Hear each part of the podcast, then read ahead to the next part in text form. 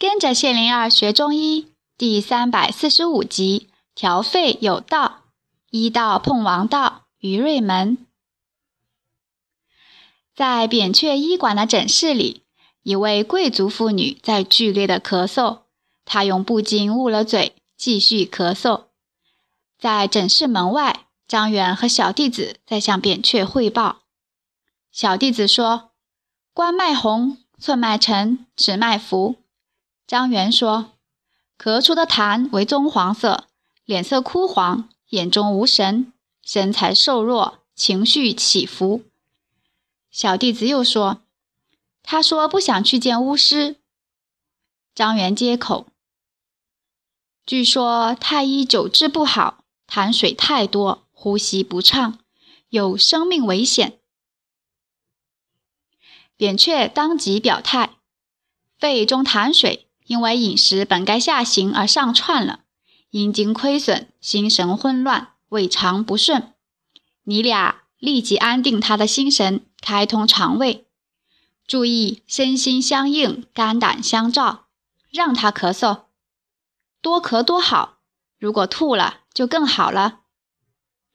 张远和小弟子点头，转身进了诊室。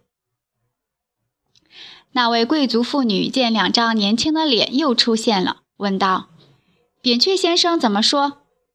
问完又咳了。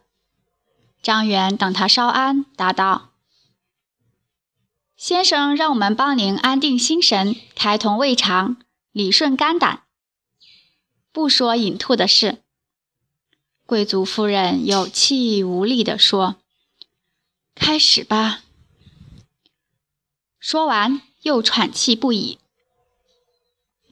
张元将一叠布巾放到夫人的枕边，说：“您想咳就咳，这些布巾您随意用。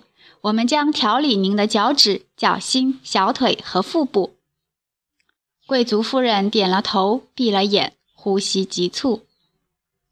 小弟子将布巾和棉被先后盖在夫人身上，只露出她的双脚。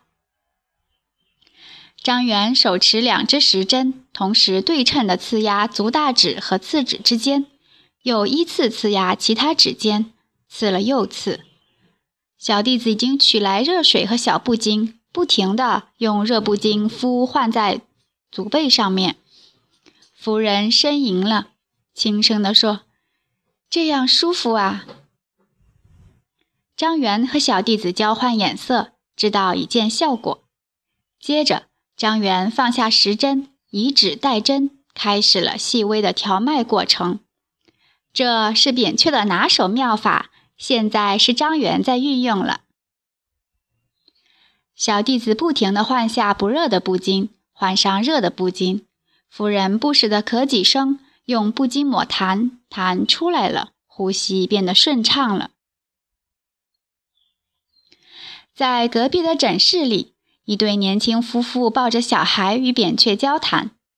男人说：“小孩不咳不喘，我们那儿的人都说要让孩子继续服药，防治哮喘复发。给点药吧。”扁鹊温和地说：“是药难免有毒，只要孩子不咳不喘，就免了吧。防止再犯病倒是重要的事。”女人问。怎么防止呢？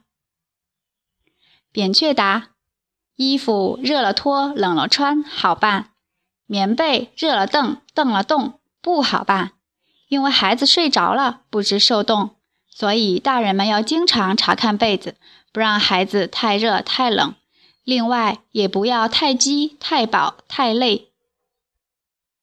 男人应道：哦，防病。女人也说。肺病太可怕了，好好防病吧。太阳西斜，扁鹊医馆终于空闲下来，医者和弟子们又开始了另一种忙碌。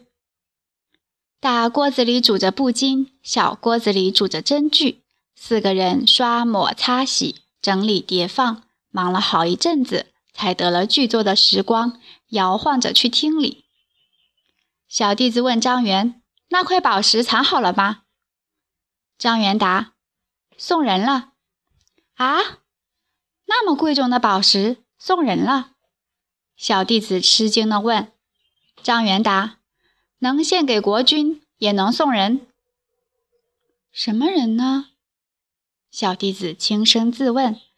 见张元已经在笑着示意入座，四个人坐好。另一个小弟子问：“我有问题，今年春天里肺病特别多，会传给我们吗？”张元答：“好好睡觉，好吃好喝，洗得干净，心里宁静。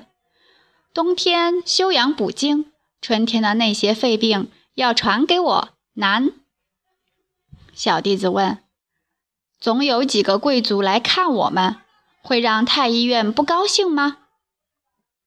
张元想了想，答：“哎，真要小心点，我们说话做事别招惹太医们。”说完，叹了一口气，看着扁鹊说：“治病也不能平等啊。”扁鹊说：“等最近几个贵族治完，我们春游。”到山水之间滋养身心。说完，带头调息，示意弟子们也调息。四个人静静的呼吸，闭上了眼睛。